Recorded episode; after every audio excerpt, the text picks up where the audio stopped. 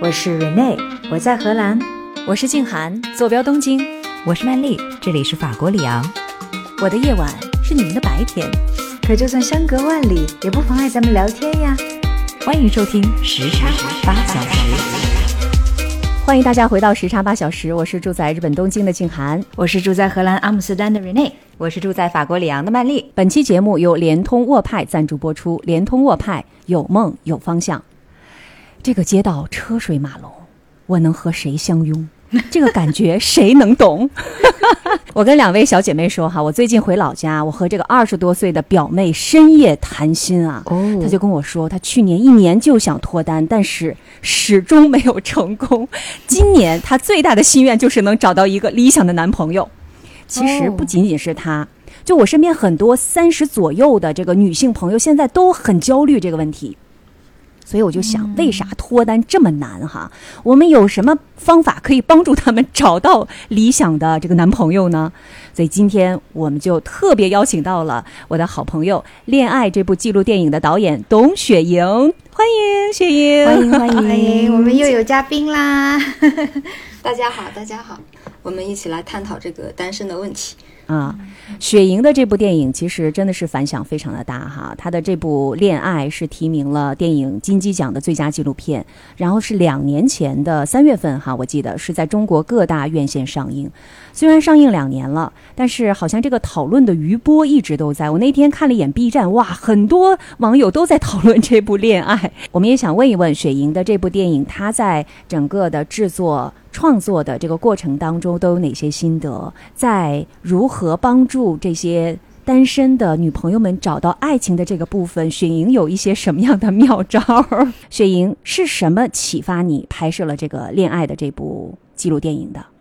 哦，我之前是一个不婚主义者，然后我后来我的妹妹有一就生了小外甥，嗯，但是我我就我就抱着那个孩子之后，然后我就突然有成家的感觉。嗯啊，总之呢，就是当我想找对象的时候，我的年龄已经超过了三十岁，我的年龄已经受到了歧视。嗯啊，除了年龄之外，还遇到了其他匪夷所思的事情。然后我就做调研，然后发现大家其实呃，就是都市里的单身都有各自的困境吧。嗯，然后我就发现它不是我个人的问题啊，然后我就鼓起勇气继续拍纪录片了。我比较好奇的就是，在你做策划和调研的这个过程当中，你是不是采访了很多很多，就更多的女性？然后呢，你又是怎么样选出了这五位？然后，另外是不是还看到了一些没有被展现出来的女性对于婚姻和生育的这个视角呢？其实，对于一部纪录片来说，呃，我们是没有剧本的，我们是真实的在线，所以拍摄对象对我们来说是至关重要的。那。你们看到的恋爱五位女主，其实我没有统计，但至少呃，我觉得上百个人是有的。哦，采访了上百个人，这么多。当然，我们这个是互相选择的。嗯，对，因为拍摄对象他们是没有没有劳务的，因为在纪录片里，它有一个不成文的说法，就是说，就怕将来会有一个伦理问题，他是不是真实的呀？他是不是演的呀？嗯，对。那么我我选择的有几个标准，第一个就是他是生活在都市，啊。第二个呢，就是，呃，她是相对比较优秀的女生，嗯，对，然后表达能力比较强，啊，第三，她以及她的家人同意被拍摄，那这点很重要。对，然后，嗯，然后本质她们内心都是比较善良的女生，嗯，对，然后就是他们有不同的来自不同的家庭背景，然后不同的甚至不同的婚恋观，嗯，对，然后就是，呃。还有就是他们具有代表性。呃，我们出品方是一家院线发行公司，就是我们是一家院线纪录片，所以就是，呃，我还是希望呃它能够贴近大众，让更多的人呃观众看到呃纪录片、纪录电影。雪莹，我们三个人都看了，非常认真的看了你的这部纪录电影哈。不过，可能有一些我们的听友朋友是没有看过的，所以你先给我们简单的介绍一下你的这个五位主人公大概的一个他们的情感故事。大概介绍一下吧。呃，首先有一个高精尖的代表叫谭静 Maggie，对，她是呃典型的学霸，保送清华，然后清华毕业后就去。呃瑞银吧，然后就是做副做到做到副做到副董 MD 事，非常非常的高了。啊，对，在瑞银，一个女生没有从从 B school 毕业就做到 MD，这是难以想象的。我觉得她非常厉害，而且她她非常厉害，而且在这个岗位上，她后来是激流勇退，又变成了 Uber 中国的三号创始成员，是吧？是他早就年薪百万，但是他非常有魄力，然后就是嗯辞职，然后自己去创业，然后还有我们的单亲妈妈的代表李桃，她是在经历了一段失败的婚姻之后，勇敢的自己选择成为一名单亲妈妈。嗯，对，而且她很不容易，就是孩子一岁的时候，她离的婚，是吧？离开的这个孩子他爸，就孩子很小的时候。她本人是做演员的，但是做演员对她来说要东奔西跑，所以她为了在家能够守住孩子，她后来就转型做了一名主播，直播带货，就是很辛苦的，嗯。哦，接着说，然后还有就是我们看到非常浪漫的文艺女青年小月，那她呢，她是呃，其实她是经历了一呃，我从拍摄的时候，她当时正要跟她男朋友分手，然后拍到她分手了，呃，但是很遗憾，我不能拍她的前男友。那怎么办呢？我当时想放弃它，但后来就拍到了，我觉得非常有代表性的，就是网络交友。我觉得现在是，就现在是都市脱单的那个海非常王吗？他 他在网上探探上面找到了一个海王。不好意思啊，如果剧透了您听到了我们这一段，觉得自己不是海王的话，那你就给我们留言说，你提的就是我，我不是海王。没关系，现在男生呃就是说他是海王，他可他可能觉得是一种赞誉，对，哇，好海王是需吧要，资本的。对对，anyway，反正就是网络交友，我觉得它是这个这个就是嗯。网络时代下婚恋的一个非常非常有代表性的故事，嗯，对。然后还有就是，嗯、相对比较普通的就是他是来自农村，然后呃是一个嗯、呃朝九晚五上班的一个白领红梅，嗯但是有一个背景就是他是一个基督徒，嗯、但是很遗憾，我们就是成片里就是各种原因不能呈现。就是我觉得她是在所有的这五个你的这个主角当中，特别典型的可以代表广大的普通女青年 的一个女孩儿，一个主人公。然后还有最后一位就是，呃，生活在北京，然后，嗯，等于说她是一个高知家庭吧，对，嗯看得出来出身身世都不错的一个女孩儿，嗯，对，然后非常受宠，然后，呃，梦想着自己找一个白马王子的 Kitty。这个 Kitty 哈，我自己的感觉看下来，我觉得她找不着男朋友跟她妈有直接关系。Kitty 的妈妈阿姨，对不起啊，这是我的主观意主观臆断。我觉得她妈妈没有准备好让她独立，成为一个独立的成年人，把她绑得太紧了。这种共生的关系，女儿是没有办法长大的，更别说找一男朋友了。那接下来我这个问题其实是要问我们三个这个时差八小时的三位主播的，因为我们三个都非常认真的看了雪莹的这部恋爱的记录电影。大家觉得你们最感同身受的是哪一个主人公？这个问题好难回答啊，因为我感觉你，因为我感觉好像在每一个人身上都能看到自己的某一个侧面的影子，或者说某一个时间段自己就是那个样子的。比如说呢？那比如说，我印象当中，关于红梅和这个 potentially 成为她男朋友的这个男生在饭馆里一段对话，约会对对象哈，约会对象的一段对嗯话。然后红梅就是说，我就是要相信你啊！如果我选择你成为我的男朋友，我就觉得你会对我很真诚、很好，对吧？和我在一起，我很放心。嗯但是这个男生就说，那其实不一定啊，我可能和你在一起，那将来我还会对吧遇到一些别的女生，然后我会也对他们产生兴趣，说不定和他们会有一段怎么怎么样的。让红梅就。对，就一副深受打击的样子，说你怎么可以这样呢？怎么会发生这样的事情呢？既然我们选择了彼此，我们就应该啊，好像就是说我们要忠诚于彼此。然后就是说到后面，就是信任对，方就说到后面，红梅就哭起来了，就说你这个你这个想法太阴暗了。那 我觉得我在人生 最开始的那一段，我就是这么的单纯，然后也是这种想法，所以我当时一下就被击中了。我说哟，我当年抱着对爱情如此美好的幻想，但是后来发现你在现实生活当中，其实你要是。希望修成正果的话，可能还真的不能这么想。我觉得这个情境确实，这个这整部纪录片里面对我的这个感触也是蛮深的。不是因为我觉得我曾经也这么想过哈，就是现代人对待爱情的这种观念啊，就好像很快餐式，信任基础呢也是非常的易碎和脆弱。就是对于人性的这种认知呢，是游移在。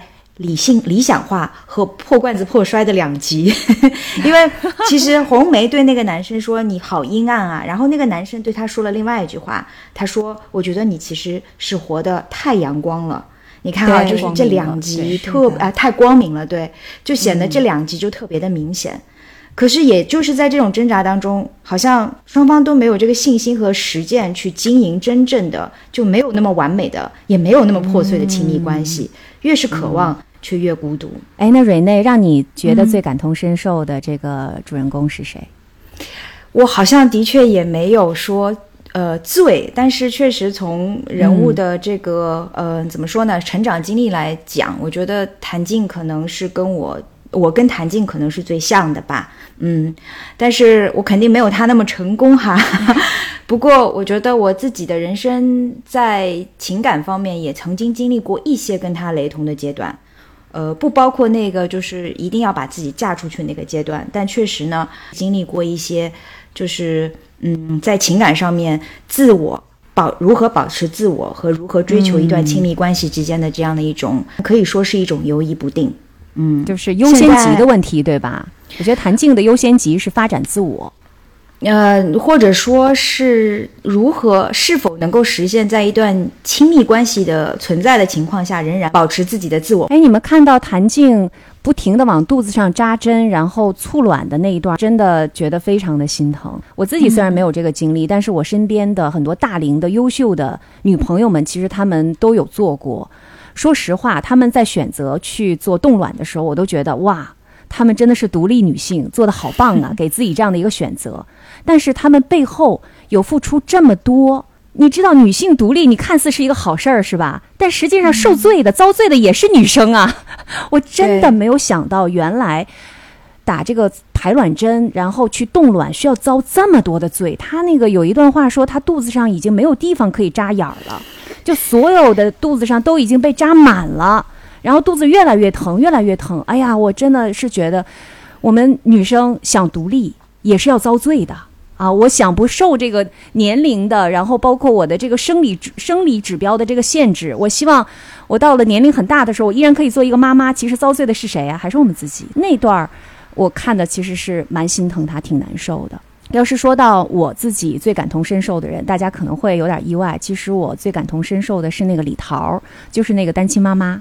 啊，为什么呢？特别特别的知道，也没有很意外，因为毕竟这是唯一的一位妈妈嘛，唯一的一个妈妈。嗯，那倒不是，不是因为她是唯一的一位妈妈，是因为曾经我也是类单亲妈妈，就是因为当时我和我先生是两地嘛，我自己一个人在北京带孩子，我太能体会那种，就是希望有一个男性的角色在孩子的生活里面。然后，呃，又要自己承担起整个家庭的重担，哪怕有爸妈帮忙，但是所有的东西要自己一个人担着，无论多累，只要孩子一病了，我根本就不睡觉的。你记得那个有一个，有一段，然后他女儿不是生病了吗？他说他直播完了就马上去演呃医院了，就睡了两三个小时。我当时就是这样的，工作得做，当时我在平台做制片人，孩子回家得管。然后无论工作多累，只要回到家面对孩子，非常非常的有耐心。我把所有的耐心都留给孩子，然后自己承担着那个压力，然后依然觉得孩子在一个没有爸爸成长的环境当中，非常的缺失，极其自责，太不容易了。嗯，他这个角色让我也印象挺深的。首先，我是觉得哈。这个四川姑娘真漂亮，是很漂亮，嗯，非常的美。另外感触很深的就是那一场，她把孩子送进手术室，然后她自己一个人在门外门外哭泣的那个场景，哇，我印象太深了。我虽然不是一个妈妈，但也是被深深的戳中了，就是那一种无法兼顾，但同时又特别心疼孩子的那种感受。嗯，雪莹跟我们说一下。李桃据说是唯一的一个脱单的主人公，是吗？她确实找到了一个很高很帅的男生，然后哦，真的，哎呀，太并棒了，且恭喜是恭喜！李桃是八二年，她老公是九七年的，哇比她小十五岁。对，李桃其实是展现一个单亲妈妈的独立。对，嗯因为因为映后有碰到一些所谓的极端的女权吧，就是就是说你是在鼓励女性生育吗？你怎么？我说我只是在展现一个单亲妈妈如何克服困难，对，是就是非常真实的。好，雪莹，那我接下来有个问题想问你，就是你在拍摄的过程当中有没有发现一些脱单的普遍的难题？就是那些没有成功找到爱情的 人们都有什么共同点呢？对，其实关于脱单难题，其实有一本书叫《单身浪潮》啊，英文叫《Going Solo》。嗯然后他其实总结的很好，但是我们影片里通过这几位主人翁，也是呃帮大家去看到，就现代为什么脱单这么难。首先呢是女性的独立，对，以前是嫁汉嫁汉穿衣吃饭，那现在嗯女性已经独立了，她不需要就是在依附一个男生而去结婚，因为之前就是。呃呃，传统意义上就是女生要找就是物质条件很好的男生，嗯嗯，然后男生呢，就是选择呃年轻漂亮的女生，但是现在时代不一样了，这个结构变了，就是女生对男性的容容貌，她也、呃也是有要求的，不，他们有有资本单身了。如果说对，这是对，如果他们连饭都吃不下去，连一呃没有任何的呃收入的话，他们只能去嫁人了。所以说对这是。这样反而好找了，是吧？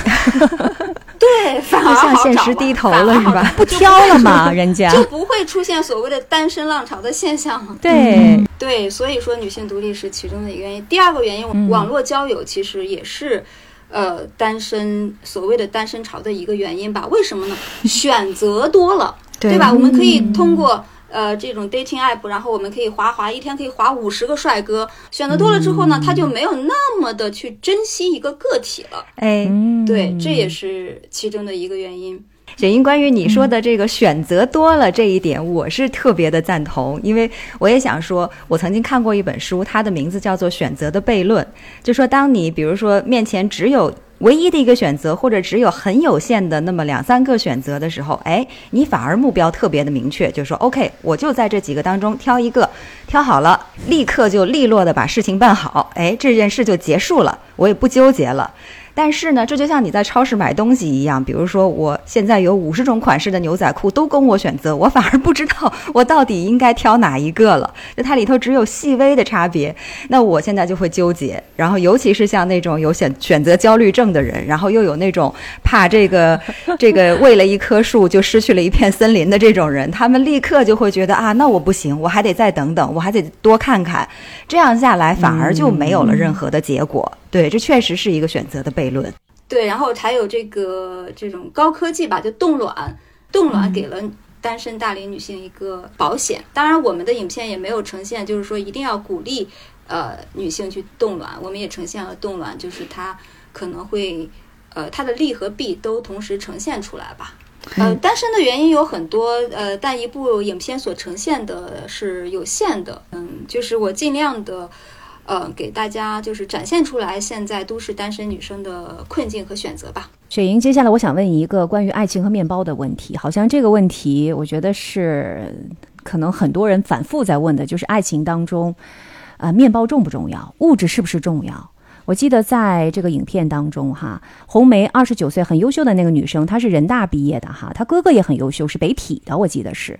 这个一个家庭出了两个在北京上大学的，我觉得他父母也是教导有方哈。但他们两个好像就似乎对于这个物质。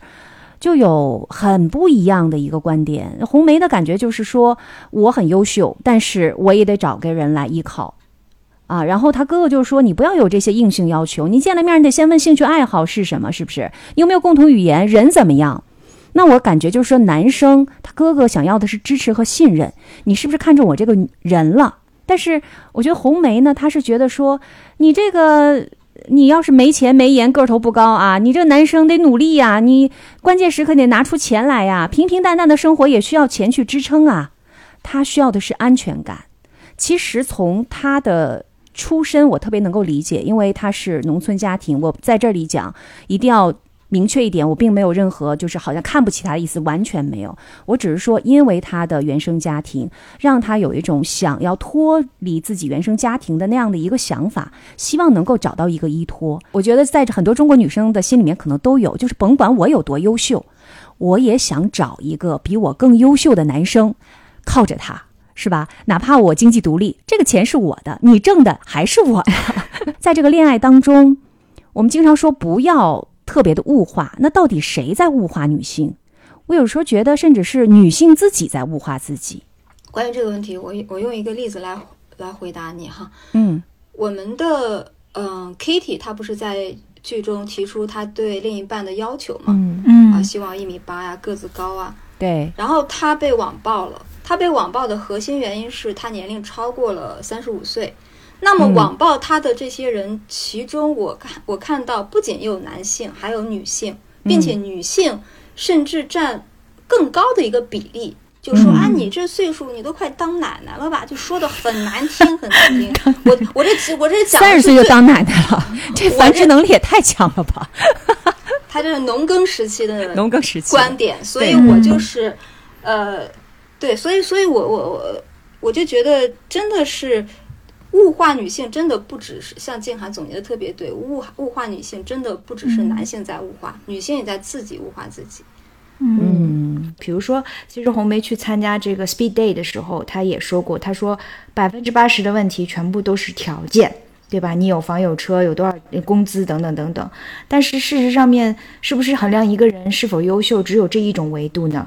也许也并不是这样。人对另外一方有这些要求，这都挺正常的。只不过就是说，我们是不是只是用一些可以量化和物化的东西来衡量这个，是现在很多人感觉就是没有办法找到出突破点的一点，因为我们只是看到了那些可以去量化的一些标准。关于这个择偶标准，其实呃可以观察到，这中西方是完全不一样的。那么。中国的，比如说男性，他们的择偶标准就可能就是要年轻、漂亮，是孝顺，这这这些词是就是优先常有的，嗯，常有的。但是在美国，就是像我跟拍，呃，其实 Maggie 她是在旧金山有一个 full time 时间去去呃找对象的一个一个过程的，但是各种原因就是没有哦，呃没有展现出来。那他观察到的就是在美国，他们男性在择偶的时候，他们的。标准，呃，更多的关键词是有没有同理心，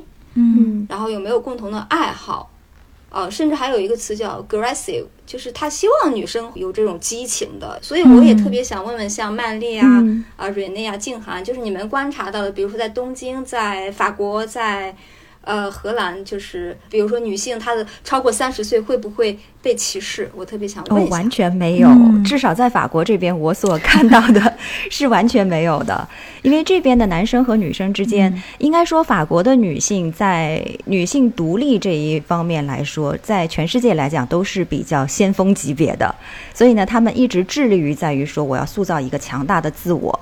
独立自主的意识很强烈。那么，在法国呢，我感觉这边的女性普遍最让人羡慕的一种状态，就是她的自得其乐。就是她不管处在是单身的状态也好，是这个单身妈妈的状态也好，或者是怎么怎么样，她都能够活得很潇洒，就确实是可以展现出一个完全自我的状态。而且她也不太讳言自己的年龄，就是说我年龄怎么样。虽然在法国，就是说从社会的礼仪上来讲是不可以被问到的嘛，对吧？但是呢，他其实也不惧怕于说，哦，我已经是一个三十五岁的人了，我甚至我已经是一个四十五岁的人了，哪怕是奶奶又如何呢？这边的女性还是非常的，就是说不至于把自己放在这样的一个和任何年轻女性去 PK 的这样一个市场上去的，这个无所畏惧的，这一点是我觉得法国特别好的一点，嗯，西方社会可能都比较雷同吧。嗯，呃，荷兰社会，我觉得大家在择偶呃的问题上面的观点都是，任何年龄都呃值得拥有爱情，任何年龄你也可以自己做嗯从心所愿的选择，你想在什么年龄结婚或者在什么年龄单身，这都是非常自我的事情。当然啦，每个人都会有他自己选择的呃空间，就大家都会去表达说我我更喜欢年长的女性或者是年幼的女性，也存在很多就是只喜欢年轻女孩、漂亮女孩这种情况，这个肯定每个社会都是一样的。只是我觉得从婚恋观的角度来讲，并没有受到年龄的限制。嗯，但是这边的女性也会有对生育的焦虑。呃，如果说超过了生理年龄超过了三十五岁的话，有一部分希望能够做妈妈的女性也会选择去嗯、呃进行一些冻卵的这些帮助啊什么的，这也是非常常见的一种情况。只不过就是在这边的社会，可能类似的法律也好，或者说制度也好，相对来说比较宽松一点吧，就不需要特地跑到美国去做这些事情。嗯嗯，就是大家都会有焦虑了，嗯但是选择的空间会很不一样了，而且年龄也没有那么重要，嗯对吧？我记得在电影当中、是谁那个月儿的姨妈吧，小姨是在美国回来的，美国吗？是是六十几岁一个老太太，人特有范儿，然后说还有那个什么年轻人追追我我的多少什么的，对，你看她那样，我觉得她说这话我就信。对我还记得特清楚，她说 我都可以当你妈了。人家小伙说不要紧，我就喜欢你这样的，对，我不介意哈。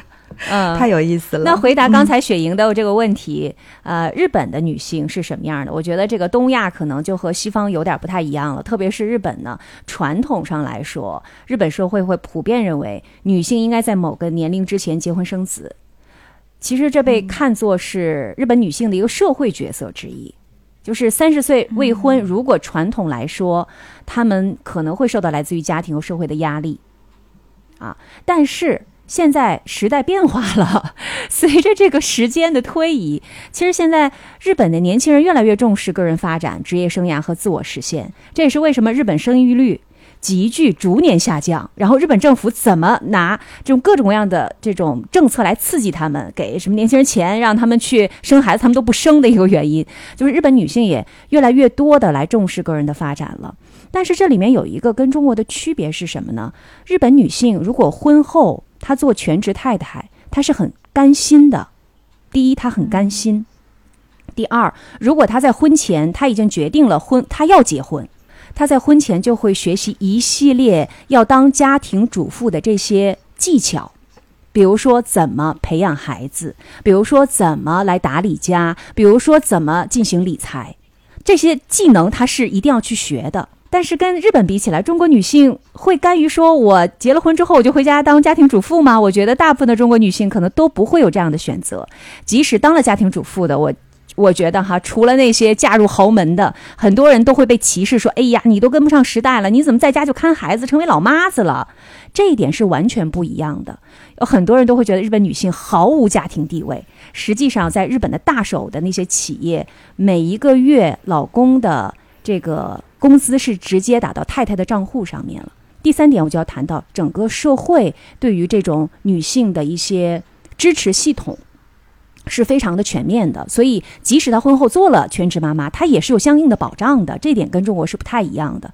还有呢，就是日本它虽然会有一些来自于社会的压力，但是日本它是一个这样的，她的个人生活和他的这种公共的角色是分得比较清的。也就是说，你在公司里面，你要做好你的这个公共角色。但是你回到家里面，你是没有孩子，你是没有结婚的，其实没有邻居来敲门问你，也没有人怎么怎么样，大家其实是非常非常保护隐私的一个状态。这是为什么在日本有那么多的怪人，对吧？他们怎么那么奇怪，都可以在这个世，在这个社会被容忍呢？这就是因为他们的个人的这个边界感还是蛮强的。所以我现在观察下来，觉得日本的现代社会对于大龄未婚的女青年的歧视，我觉得相对而言少了很多。我的身边的朋友很多都是我这个年龄的日本朋友哈，人家也都是单身，那出来就是毫不避言的说：“我说你有孩子吗？”他说：“我没结婚，而且在公司里面都是很好的职位的。”在即使在日本这样的一个很传统的一个社会哈，他现在的呃这个日本的女性也有更多的一些自我价值的考量，然后也不是那么就是说像原来一样那么渴求。结婚的这个人数 也没有也没有那么普遍了。嗯，对，东亚有很多相似的地方，但是我跟朋友前段时间跟朋友聊天，就呃也是从呃从墨尔本回来的，还有一个是从法国回来，他觉得就就东亚社会来说，中国的女性还是相对比较独立的。我觉得这个其实要看你怎么界定独立？是思想的独立，是财务的独立，还是啊、你的个人的人生选择上的独立？中国的女性，在我看来哈，我们财务上很独立，跟东亚的日本比起来，包括跟韩国哈，不用一回家就跪下，然后在那儿做很多的家务，在家里都挺有那个家庭的地位的哈。甚至在有一些地区，这个在家里边女生都是说一不二的。但是在精神独立方面，我觉得这个可能也是要考量的。我举一个切身的例子哈，嗯嗯，这次回上海，我之前呃，雪莹我在国内呃待了一个月度假嘛，然后我去跟我一帮就是大家的见识啊，然后生活阅历啊都比较相似的朋友，嗯、在外面玩，然后第一次初见了，认识了一些新的朋友，然后他就问我，他说：“诶，你的家人都在国外吗？你是因为他们去了荷兰生活吗？”我说：“没有，我未婚未育，独单身。”然后虽然他非常的喜欢我，就从谈吐中能够看出来他很欣赏我哈，呃，同时呢，他也觉得我很勇敢。可是当我说我单身未婚未育的那句话的时候，我我我禁不住就从他的眼中看出了一丝怜悯，然后他就对着我说。哦，真的啊？那你很辛苦，然后很孤独吧？他不知道当妈才辛苦呢，好吗？我我其实也，如果是换做以前，我可能会觉得我被呃 judge 到，但是那一个嗯瞬间，我突然之间明白了，就是说，嗯呃，社会的环境可能对于一个人的这种精神自由的理解，真的是会很不一样。我再补充一个例子哈，瑞内，你讲的是你说你单身，呃，未婚，然后有一点被 judge 到了哈。我给你讲一个，是我已婚有娃儿，然后我同样被 judge。我记得几年前，可能就是雪莹我们认识的那个时间段哈，我正好去美国，然后自己一个人在纽约待了一周的时间，我就是想去看看音乐剧啊，然后去逛逛博物馆呐、当时见一个朋友，他是个中国人，然后他就说：“哎，那个静涵，你为什么自己过来？你是有什么 business 吗？”我说：“没有，我就是自己过来玩一下。”他说：“啊，你有孩子，你还自己过来玩？”我说：“对呀、那怎么不行呢？” 这是第一次啊，他也是一个美国名校毕业的一个比我年轻很多的一个男生。第二次是我和瑞内前年吧，这是前年了，一块儿去巴厘岛做志愿者，然后也是回到东京之后，跟我的一个老朋友在聊天儿，然后他就说：“哎，金涵，你之前去巴厘岛那是干嘛去了？”我说：“啊，我是去做一个国际志愿者，待了三周的时间。”他说：“那你们家孩子呢？”我说：“在家呀，你不能带着他呀。”说那他谁照顾他呢？我说他爹呀，也是亲爹，也不会虐待他呀。然后他默默的自己说了一句，他说啊，真有意思哈，把孩子放家，自己出去玩了。嗯，我当时什么都没说，也是高知哦，知道吗？其实你说真的，对于大家对于精神独立或者什么是独立女性这样的定义，真的是不一样的。所以能简单的说，中国女性在整个东亚当中就是独立的，就仅仅是因为我们的就业率高，我们在整个东亚就独立了吗？我觉得这个可能是需要再细看的。嗯，是独立，它是分很很多层面的。对我觉得我们我们这个就就讨论的就是这一块儿哈，我们这个 session 里，我觉得。呃，你们说的话就是整个节目的精华，尤其是曼丽和瑞内介绍这个西方的这个，嗯。我觉得就是跟我们东东东亚的这个不同的对待女性的这种呃文化差异，我觉得是我们这个这期节目的精华。为什么？因为因为为什么？因为前段时间这个红梅她就是她自己在抖音也是现在是被叫做什么抖音四大剩女之一，然后每天都自我，就说啊、每每每天都自对去就女物化女性，说女性如果说啊、年龄大了。啊，超过三十岁，哎男生真的不会找你们了啊！就是就是给大龄女性的这个制作焦焦虑，他真的就是真真切切的认为三十岁以上女生真的是就被歧视。然后他给我截图，你知道吗？好像你看这个男生就是这样说的，这个男生是这样说的。我说这些男生肯定没有什么见识，我我说他们肯定没有去过西方国家，看过更更更就是更甚的剩女，对更呃就是更更资深的更高的文对更高的文明，或者是呃，就是他们的，我觉得他们的圈层可能会比较低。然后他说，他说，亲爱的，中国有八亿人都这样想。他说你这样说会被呃 diss 的。加上现在是这种短视频的时代，很难就是打开自己，让自己就是能看到不同的文化、不同的世界。呃，在这个记录电影当中，雪英我也注意到很多妈妈就感觉很焦虑哈，就说你这个别的事儿你都往后放一放，这是你人生大事儿。我就看到了这一点，我就想，那我还挺幸运的，就有一个我老妈，在我二十出头的时候刚刚参加工作哈，我妈就说不要着急结婚，女的不要那么早结婚，是催婚的反面。第二个呢，她就告诫我说，这个谈恋爱的时候啊，女生不要那么投入。我当时还跟她硬犟。我说妈，你不跟人家投入，你不那个什么以心换心是吧？真心换真心，人家怎么会对你好呢？我妈说，哎呀，以后你就明白了。所以这个原生家庭当然它影响很大了。可是目前好像在影片当中看起来，大部分的中国爸妈还是蛮焦虑的。是。这边雪英，我我也很好奇，你去了全国多少个城市的婚恋市场？因为我的 sample 就是在上海嘛，呃，上海有很著名的人民广场相亲角，对吧？据说也跟你电影中展现的一样，已经成为了一个景点。我发现他们劝婚最大的原因是什么？是担心儿女们最终会膝下无儿无女，然后身边无伴，孤独终老。嗯，我很好奇的是，主角们，甚至是当今的年轻人，哈。他们也会这么想吗？就是对于单身的未来，他们有一个什么样的想法呢？呃，我觉得年轻人不会不会这样想，是因为还年轻，所以不担心吗？对，我是我认识一些像九五后啊，呃，甚至九零后的女生，她们就是一一心扑在事业上，嗯啊，她说我的大脑百分之九十九的都是事业啊，婚恋男人的那那那那个比比重太小了。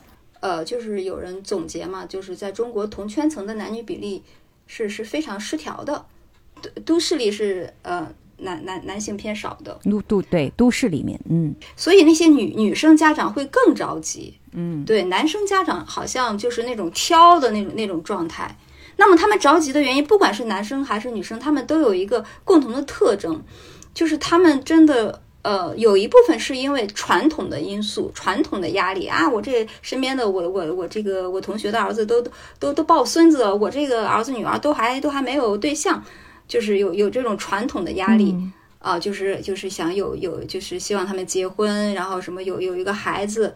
还有一个就是我观察到的，可能父母真的是怕自己的孩子就是孤独终老。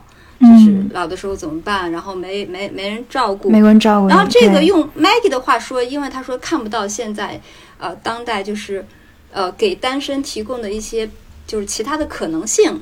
有些想找对象的，比如说他呃，就是三十五岁啊，或者是四十岁啊，呃，想找对象的时候，发现真的是。呃，这个市场已经很不好了。就是静涵刚才说的，就是爱情，呃，就是和物质，呃，就是我觉得爱情是不需要物质的，爱情就是奋不顾身的，不顾一切的。但是婚姻不一样，婚姻可能他真的是会考虑一些物质层面的，呃，这些物质层面的一些顾虑的。比如说我要，比如说我结婚之后，比如说我要生孩子，那孩子怎么怎么去养，可能会考虑这个问题。嗯，对，嗯，呃，所以就是说，可能大家就是，尤其是在国内，呃，在所谓的这个婚恋的这个市场里，大家还是会把这个物质看得比较重。不过，我觉得这个也回答了刚才我们前面在讨论的时候，为什么中国女性脱单这么困难？哈，它就是它包含了一系列的社会因素在里面。嗯，其实我们刚才也聊到了，就比如说这个女性，她自身可能会也会对自己有一些物化。我觉得她其实不是她要对自己物化，可能也有一部分女性她是不得不向现实低头，就感觉这个社会它的现实就是这个样子的。那所以如果你没有那么强大到足以改变社会，那说不定就只好改变自己来被改对就被改变了，来迎合这个社会。所以从这个角度来讲的话，我觉得除了有女性自己要不断的去自强、要努力之外，还需要社会整体的保障和支持。就是说，这个社会真的它的保障系统要跟上。比如说，我们现在横向去比较的话，中国可能做的某些地方还不如日本社会好。因为我刚才听到静涵讲这个日本社会对于女性的保障和支持，我还蛮受触动的。就比如说，她在家庭里面，对吧？全社会就是对于这个家庭主妇，她是完全没有歧视的。就是说你，你这个这个角色。对吧？你这个角色很正常啊，很重要啊，对吧？全社会都给予你尊重。另外就是，即使丈夫在外面工作的很成功或者怎么样，他的工资绝大部分都是直接打入这个女性的账户里面，这也是切切实实的保障体系的一部分啊，这也是很重要的呀。老公只能领零花钱，啊对呀，他们很惨的。如果想要这个下班之后去喝点小酒，那中午这午饭的钱他就得省下来，哦，午饭就得吃的简单一点要是要抽个烟的话，那都得从这个零花钱里出的。对日本男的我觉得有的时候挺惨的。你像我经常中午啊、下午跟我的那些闺蜜去喝一个下午茶呀，或者我们会去餐馆嘛，比较好一点的。嗯我，就发现全都是女的，一个男的都没有。然后男的呢，都在什么拉面店的门口排队，在什么吉野家的门口排队，就你知道吧？就都是那种又快、油又大，然后又便宜的那种地儿。我说男男的真的很不容易。其实他们没有像看起来那么养尊处优，OK，那是个刻板印象。所以你看，就从种种的这些细节方面，我们如果挑出来看的话，就会发现，这个社会如果说对女性的保障到了一定的地步的话，我们女性可能也就不需要那么没有安全感，对吧？可以去更加从容的来当自己，然后去实现一个真正的这种精神上的独立，而不仅仅是说追求我说对吧？我物质上、金钱上要独立或者怎么怎么样，这些都是都是相互之间有关联的。不管是对单身女性还是已婚已育的女性来说，呃，我觉得这个社会，我觉得它的一个趋势就是多元，嗯，对，尤其是体现在呃、嗯。单身的群体，对，不管你是想找爱情还是想找婚姻，啊、想找或者是只是想找呃性伴侣，啊、或者你是 LGBT 呃 LGBT 群群体，我觉得这些都没问题。对，嗯我觉得这是一个趋势，多元是一个趋势，包括恋爱，它也没有。嗯，恋爱这部影片也没有做价值的定义者，没有说一定要结婚啊，或者是一定、一定要独立啊，它就是展现就是现在多元的这样一个时代，就是每个人有自己的选择。那就是我就是特别希望就是大家能够尊重这种多元，多元，不要再对物化三十岁以以上的女生，不要再叫她们剩女了。对，其实这个词儿多老的一个词儿啊！我就觉得我我还没结婚，还没谈恋爱的时候就有剩女这词儿了。结果我现在都当妈，我儿子都十岁了，结果这词儿依然还在存在着，它怎么就没有失去这个流行呢？可能跟中国转型只有几十年也有关系真的是有关系的这个这种观念确实是，嗯呃，有些传统观念可能就土崩瓦解了，但是有些可能新的这种伦理还没有建立出来，所以就是大家可能还在一个比较混，在在传统和现代之间游离。对，这个这这可能是也是一个单身潮的一个一个原因吧。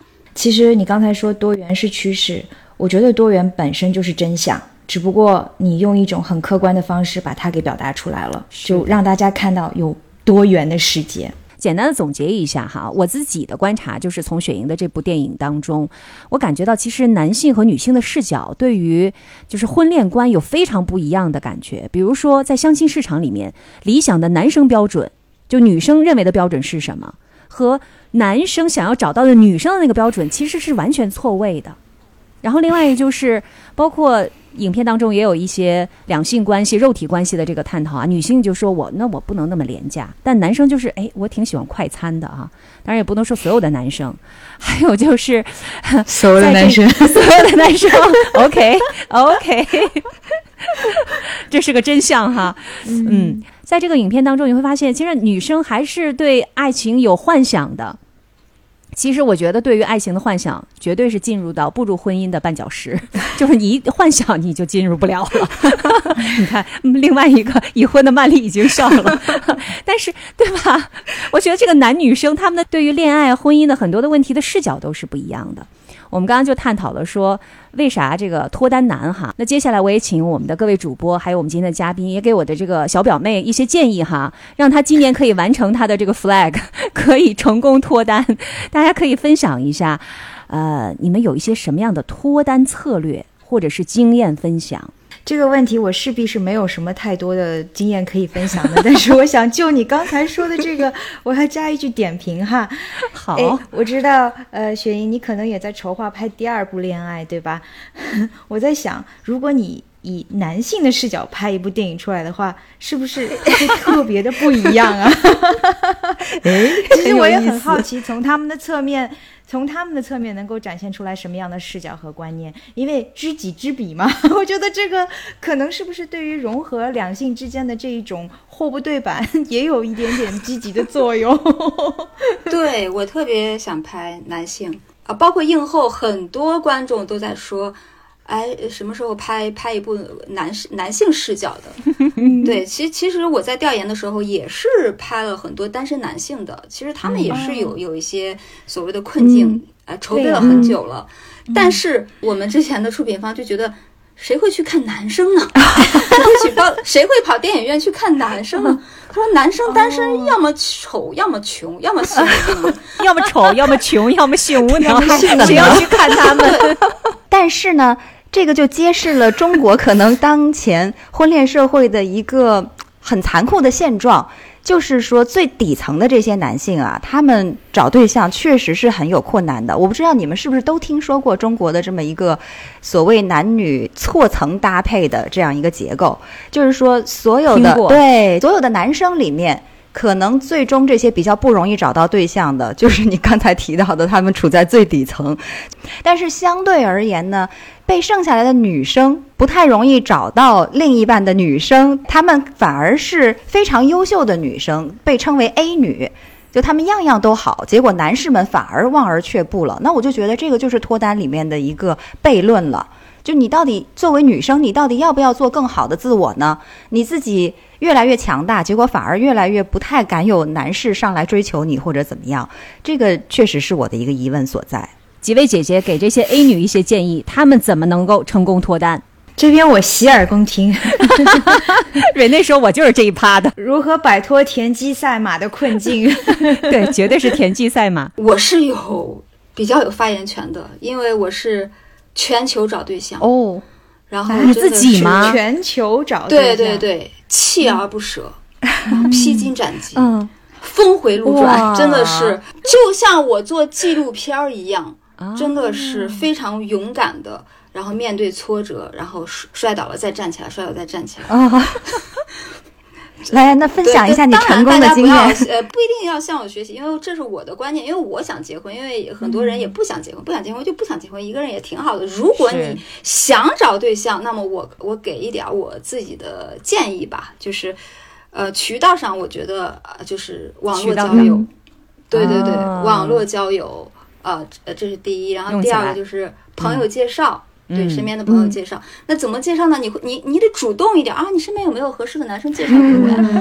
对，然后就然后你就一周要见几个，然后你可能这个你你你你这个时间就安排好了，就是要像工作那样的来进行这样的一件事情，就列计划，然后做做安排时间表，然后具体的情况 对对对对，因为我也超过三十五了。对我我是八零后，我也超过三十五了。就是我我在中国是真的是这个年龄很受歧视了，就是真的是我就是刚才说那个缘起，就是拍恋爱的缘起也是因为这个年龄受到歧视，就完全想想不到，匪夷所思。因为我一直我觉得挺受欢迎的，怎么怎么会被歧视了？我真是人都去哪儿了？对对对，我就去那个 婚恋网，这这婚恋网站，就是那些红娘，就是就是明确的告诉我啊，条件好的男生不找三十岁以上的。哦，真的明确的讲。当时我真的非常震惊，嗯，匪夷所思。条件好的，咱咱姐们儿咱也条件好呀，就被年龄给卡住了。就是一方面让大家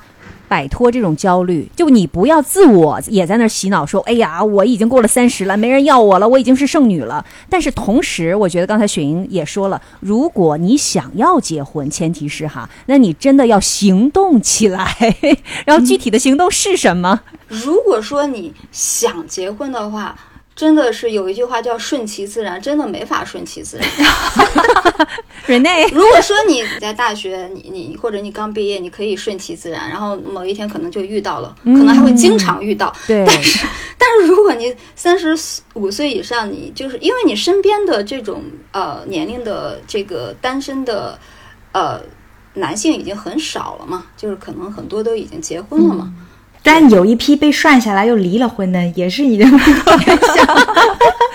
对，这是对，这也是一个选择了，这也是一个选择。我完全不不介意，就是找离异的，甚至离异带娃的，我都我都是不介意的。对，可不可以这样总结？就是心态上面可以顺其自然，但是实践上面必须要认真努力，有计划。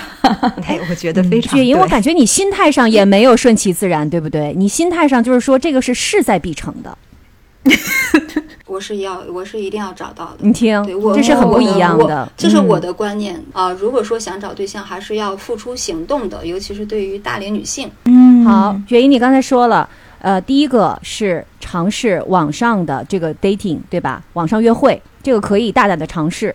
啊，当然你可以可能会遇到一些挫折，然后要见很多的人。第二点，刚才雪莹提到，就是多跟周围的人去求助，说我现在要找对象，你们赶紧给我介绍，对吧？可能我们很多的一些小姐姐来说，这是一个比较大的一个现实。就很多人说，我干嘛呀？那么着急忙慌的，然后那么上杆子的，好，好像就我就真剩下来的似的。哎呦，我何必呢？我这是人生，我有大把的好玩的事儿，我干嘛非要把这个结婚，要把谈恋爱、结婚这事儿放这么重要的一个优先级？我自己也挺好的呀，我也不需要那么一人呢。这个雪莹，你对于有这样的一些想法的？这个姐姐妹妹，你是一个什么样的态度？前提是他们想脱单，他们不是说我自己一个人也 OK 的。太好了，你刚才替观替听众 diss 过我了。我刚才的话，我刚才的言论一定会被 diss 的，因为现在，呃，就是呃，就是在国内这个女性声量声量还是比较大的嘛，就是呃，大家都鼓励独立啊，然后不婚啊，不甚至不育啊。刚才静涵，你你你的意思就是说？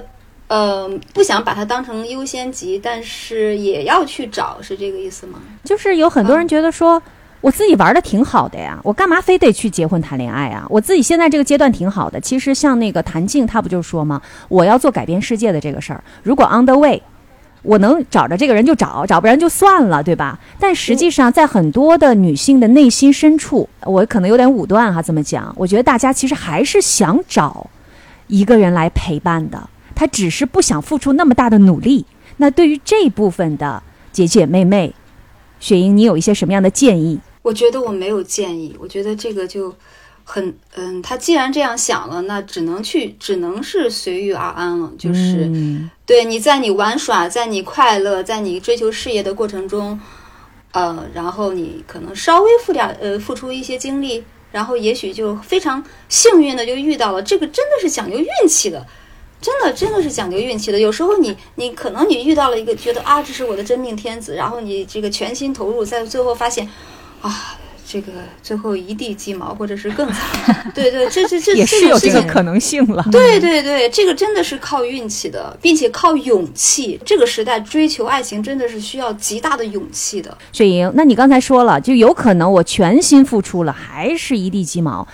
那这个不跟赌博一样吗？你在影片当中也有这个，他们的好朋友也在讲说这个事儿是一个没有办法 guarantee 结果的。但是我工作，我努力了，我就一定会有回报。那你对于这样的想法，你又会有一些什么样的建议？我觉得他说的很对，确实确实是你，你对你在事业上的付出，嗯，很有可能会有回报。如果没有回报，可能因你你也会总结原因，呃，你也会认，对吧？用他用他的原话说。但是感情中可能就不是这样了，真的会非常受挫，嗯对，受挫到你不敢再相信爱情，不敢再进入亲密关系。对我们恋爱映后就遇到过好几个这样的观众，可能受到过伤害，就不愿意再再呃再打开自己了，不不愿意把自己心房上的那个坚硬的那个外壳给拿掉，再去投入感情了。明白。哎，你们说的这个我很有感触啊。也是因为就是刚才说的，就比如说我要去改变世界，然后这沿途中如果能遇到一个跟我志同道合的人，那太美好了。遇不到也 OK。其实我倒是觉得啊，就是作为一个单身的人来讲，呃，或许可以通过这个机会去真正的跟自己做一个对话，就是我到底是希不希望有这这样的一段亲密的关系，或者说跟我有一个携同携手同行的人。以及如果真的追求不到的话，我我最坏能够接受的是什么样子的？嗯，就其实我觉得在探索自己在亲密关系中的样子，或者说你怎么样去经营，或者是遇见这样的一个跟你有亲密关系的人的这个过程，也是认知你自己的一个过程。很多时候，我刚才金涵提到了一种情况，就是你嘴上虽然说“哎呀，其实遇不到也也挺好的”，我为什么要为呃找到这样的人去委曲求全呢？嗯，其实有一种可能性就是害怕失败，曾经受过伤害，于是不愿意再去受这样的一种伤害了。但是事实上面，这就是我们需要在这个关系当中去学习怎么样做你自己的一个必经之路。就是你如果不去学习，你可能永远都过不了那个关，你也永远进入不到一段这样的关系里面。如果这个过程当中，在你认识了自己的这个同时，还遇到了一个能够跟你相契合的人，那真的是非常美好的。但遇不到，你也更加了解你自己了。其实，如果你这样去平衡和选择你的这个呃成败的话，或许也没有那么困难了。在准备好自己单身一辈子的心态下去找对象，有个 Plan B。这样就不会焦虑了，就不会那么焦虑了。我们觉得哈，这个年龄不是限制哈。我在三十岁的时候是一无所有，没有男朋友，跟老公什么都没有，然后没房没车没钱，因为我三十岁刚刚从美国的那个学校毕业嘛，二十八岁去留学，三十岁是一无所有的状态，所以我其实不太有这种啊焦虑感，可能这也是因为我原生家庭啊，我很幸运有一个这样的妈妈。呃，但是呢，其实我们还是今天你说来都来了，咱们还是要 给一些我们的就是听友姐妹们哈，如果他们真的受到这个压力，然后真的非常想要脱单，比如说像我这个小表妹一样，那接下来可能我们就要问问曼丽了。这个是结婚多年，然后婚姻非常幸福的 曼丽来给我们的这些势在必得、一定要脱单的一些。听友给大家一些建议。好的，那我刚才也是非常认真的听了雪莹还有蕊内的分享哈。那我觉得第一个，首先你在心态上确实要理清楚你自己。比如说蕊内他就提到了，说你到底是内心深处觉得我就是单身也可以呢，还是说我确实是很需要要找到一个伴侣？这个你首先要自洽了，自己跟自己弄明白了是怎么回事儿，你才能够去制定下一步的策略，对吧？该怎么做？怎么行动起来？那雪莹的说法呢？就是说，如果我真的确实一心就是要脱单的，那么确实我也赞同，你不可以再顺其自然了。有一些需要积极主动出击的时候，你还是要去做的。嗯，怎么做呢？比如说他刚才提到的很多都很好啊，要跟你所有的朋友们广而告之啊，对吧？大家帮我呀！我现在有这么一个信息，我需要去脱单。你们如果有这个。符合条件的男士都介绍给我呀，对吧？有条件有机会的。另外，自己要主动到网络上去寻找，因为现在，嗯，比较令我们高兴的就是这个科技这么发达，网络上面确实是一个很好的平台，我们能够去 reach 到更多的人。另外呢，你自己也要开放主动一些，自己也要给自己创造一些机会。尤其我比较相信的是，两个人还是要志同道合的，就是说你要能聊得到一起去，有共同的话题。所以，比如说你喜欢某一类的活动，不管是参加慈善也好啊，做公益也好啊，或者说对艺术方面某一些有很大的兴趣爱好也好，你去多参加一些这样的团体，那么你就有更大的可能性去结识到跟你志同道合的这一批人。其实这样的人呢，可能未来。呃，作为 potential 的伴侣，还是彼此之间相处的可能会更加和谐一些，这个是我的见解之一啊。我也这么干了，然后遇到的都是志同道合的女性朋友。我看到有有人，哎，我看到有观众看了雪莹的这部电影哈，恋爱之后，他就说，哎呀，优秀的女性都已经和优秀的女性在一起吧，你们在一起最合适。那些帅的男生也跟帅的男生在一起了。用现在流行的话说，性别不要卡的那么死。对性别不要卡的那么死。是的，是的，性别也是流动的。天哪！哎，这样一想的话，脱单就容易多了啊。哎啊，是哎呀，这个 option 之前我没有想到，哎，好主意。我帮曼丽稍微的总结一下，刚才曼丽的这一点呢，就是说我们要扩大社交圈，参加社交活动啊、兴趣小组啊、什么在线交友啊，就是你就增加遇到潜在伴侣的机会，对吧？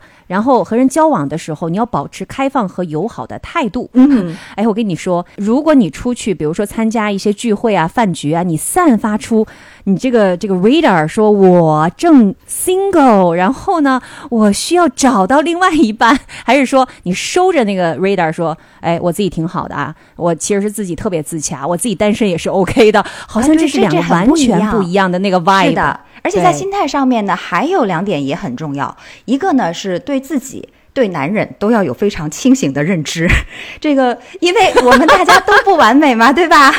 展开讲讲。所以 我首先太好了，所以我说，首先对自己，我觉得 evaluation 不妨适当的放低一点，就别觉得自己哪哪都好，因为这是人 potentially 都有这样一个倾向，就是说觉得我多好啊，对吧？所以我不能委屈自己，我得找一个也哪哪都配得上我的。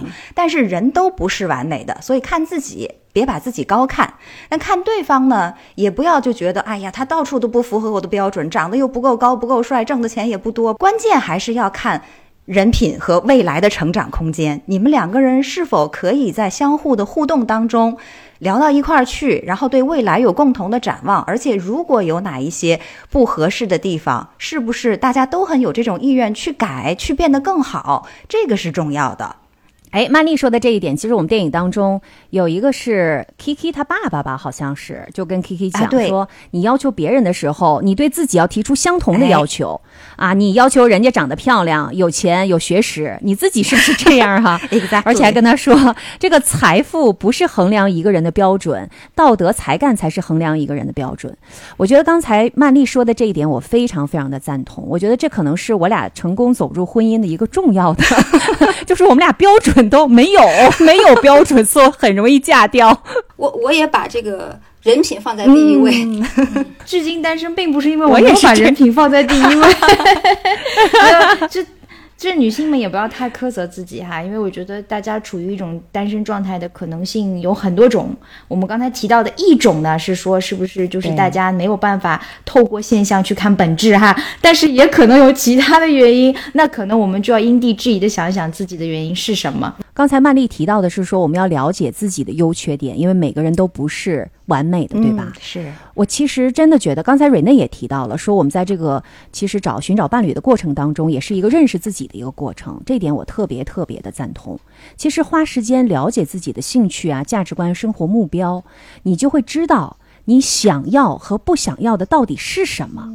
所以你在找伴侣的时候，你就知道你在找的是什么。对，你比如说雪莹说，哎，我要找的是他这个人品怎么样。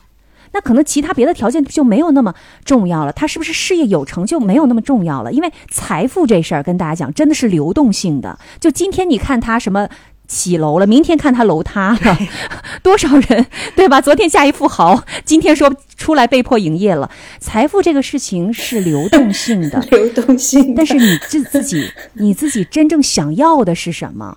就有朋友曾经问过我说：“静涵，你为什么嫁给你老公啊？你当时看中他哪儿了？”我说特别坦率的讲哈，我看中我老公的、有两个很我很看重的优点，第一个就是他不会 judge 我，就我干啥他都说。那你就去干去吧，挺好的，你去吧。他不会因为我做了这个事儿或者那个事儿做得好或者不好来 judge 我，这点是我特别特别看重的。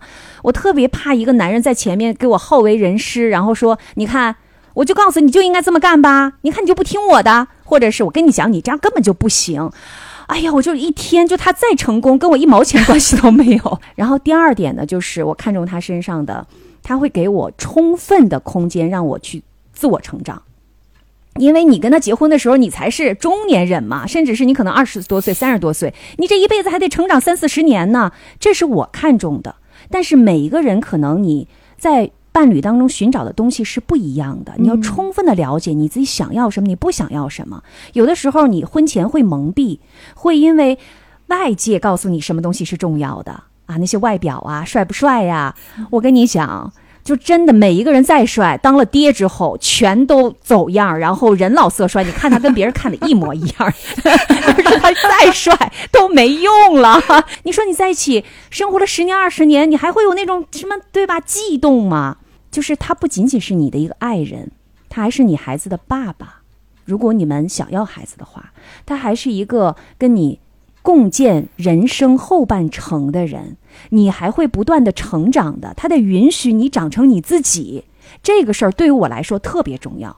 所以我说，我看中我老公身上这两点，我就嫁给他了。别的呢，他有很多很多的缺点哈，但是。咱也有很多缺点呀，咱们就是亲姐们儿。我你们也知道，我有很多的缺点，我也不是完人呀，对吧？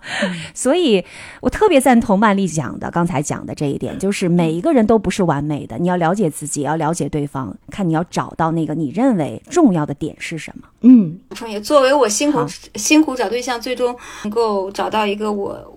个人比较满意的老公，我非常非常赞同，呃，静涵的话，不能太过理想主义。嗯，是的，这是我刚才说这个心态方面有两点哈，一个就是说大家都不完美，所以这个互相包容一点；另外一个呢，就是在心态上面。嗯，还是要保持一个比较从容一点的心态，就是越急呢越容易欲速则不达。我好像记得纪录片里头谭静他就说过，他说我自己最悲惨的就是有一段非要想把自己嫁出去的时间，结果反而那段日子把自己过得很惨，那最终呢也没有成功的嫁出去。所以我就觉得，即使你自己内心深处是觉得我最终一定是要达成这个婚姻的，但是急事缓做。否则的话呢，可能这个结果未必如你想的那么的如意。就日常生活当中，你该挣钱还是要去挣钱，该锻炼呢还是要锻炼，该保养保养，该冻卵冻卵，把能做的全部都做好，最大限度的去为自己的未来减小障碍。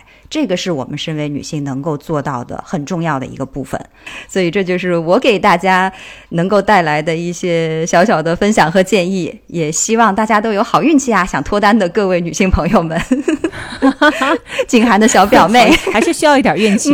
那我简单来说一下我自己觉得怎么样才能脱单哈？我觉得刚才大家已经说的非常好了，那我简单来总结就是两点。嗯，其实就是四个字儿哈，一个是硬找，一个是软找。什么叫硬找呢？硬找就是一定要去行动，就像雪莹一样，是吧？绕着地球，我满地球转，我也要把这个人找到。坚定信念，你一定会找到这个人，这叫硬找。无论什么方法，我就撒出去，就像你当年没有工作，你一定要找到一个工作一样哈。第二个就是软找，软找就是刚才我觉得，就是你要明确你要找一个什么样的人。然后另外呢，我其实特别想要提醒我们各位想要就着急脱单的哈，各位姐妹，我要提醒大家一下，就算你再着急，你也要知道，其实你们两个人是两个互相独立的人。你们在恋爱之前是，你们在恋爱当中是，你们在结婚之后更是，而不是一个互相。缠绕和互相依附的一个关系，保持相对的独立性，感觉好像一这么说就觉得说，哎呀，你看看，你又要保持独立，然后你又想找个男朋友，你看你又找不着了，对不对？我觉得这是其实是一个底线。如果你两个人极其的依附，其实到婚后也会出现相应的一些问题，就是这种保持相对的独立性，保持你个人的独立性和兴趣，这才能保证你有一段健康的关系。其实两个个体的这种互相的支持是非常重要的，而不是互相的依赖。我很赞同。换句话来总结一下，就是女性在婚姻中既要有幸福感，但又要有自己的价值感。那这个价值感可能就是要保持自己的独立性，保持自己的兴趣，有自己喜爱的事业去追求。那这个幸福感可能就来自于你的老公，来自于你的家庭，来自于你的爱。安全感等等。其实我觉得婚姻也好，或者说是这种亲密关系也好，是有着非常呃独特性的。我们也可以介绍很多成功的、失败的经验。失败的经验主要由我来提供。但是呢，我觉得最重要的还是大家要勇于去尝试，然后找到这种更合适的方式。而我们讲的可能只是一种借鉴而已啦。啊，我记得我上大学的时候，我们大学老师就是在我们这个传媒大学讲视听语言的老师，第一堂课他就写了两个字在黑板上，叫试错。就我们才大一，然后他说：“你们知道怎么才能找到男朋友吗？”说就是这两个字，叫试错。我们老师是不是特别的 liberal，特别的 open 哈，特别有这种先锋性？我们那个时候一脸懵懂的时候说：“哎，老师上课怎么教我们怎么找男朋友、找女朋友的事儿？”其实你回过头来想想，每一段经历都是试错，就是你带着一点这种心态去过你的人生，对，你会轻松很多，反而会表现得更好。所以，让我们今年想要脱单的各位小姐妹哈，让大家啊都拥有雪莹刚才提到的这种勇气，勇敢的去追求自己想要的这段恋爱。但是呢，同时也记住，脱单不是生活的唯一目标，它是我们个人成长旅程当中的一部分啦。我们可以享受这个过程，是不是？而且相信自己值得拥有。好了，那我们这期节目差不多就要到这里结束了。非常感谢我们本期的嘉宾雪莹，也感谢雪莹带来一部她的好作品《恋爱》哈。恋忘了跟大家讲了，不是我们通常说的那个恋爱的恋，不是那个 love 的恋，它其实是一个锤炼、百炼成钢的那个炼，对吧？而且英文的名字叫 Hard Love，是吧，雪莹？是，这名字一定太要改，太苦了，这个恋。片子太苦了，哎！但我们的片子是个喜剧哦。电影院放的时候，就是我们出品方去数，就是大笑就有二十多次，所以不要怕看这个恋爱。但这个名字确实太苦。对，如果大家有兴趣的话，可以去 B 站看，对不对？它现在已经在 B 站上有了，然后。呃，我看下面的讨论度也非常非常的高，所以如果大家感兴趣的话，也欢迎大家去看雪莹的这部电影《恋爱》，然后我们也非常期待《恋爱二》推出，希望可以看到男性视角，他们为什么找不着女朋友呢？也要欢迎雪莹到阿姆斯特丹来参加这里的国际纪录片电影节，对，一定要去，一定要去，然后到法国来亲眼看一看法国的女性们，她们是如何的独立自主大女人的，完全不惧这个。对吧？自己的年龄到底怎么样？在人生的每一个阶段都活出自我。那我也要欢迎一下雪莹来日本了，就是看看那些 打工族的老公们都是在拉面店门口排队，你可以亲眼看一下。然后我们女生就可以在一个非常优雅的地方喝个下午茶，吃个午餐。一定要去。好的，那我们这期节目到这里啊就差不多了。要感谢我们各位听友的收听，请大家多多打赏。帮助我们的节目在新的一年可以更加健康的成长，也欢迎我们的各位听友加入我们的听友群。加入的方式很简单，到我们节目介绍当中找到一个微信号，小助理就会把你拉到我们的听友群当中，我们就可以进行无时差的沟通了。我是住在日本东京的静涵，我是住在荷兰阿姆斯特丹的 Rene，我是住在法国里昂的曼丽，我是住在北京的董雪莹。感谢收听我们本期节目，我们下一周再见，拜拜，大家再见，拜拜。星星之火可以燎原，滚烫内心炙热的燃烧，毁灭了不安。困境中找自由，夜空中找尽头，我会走到最后。be free. I wanna be free for you. 我用力张开我翅膀，承载着期望翱翔。I wanna be free. I wanna be free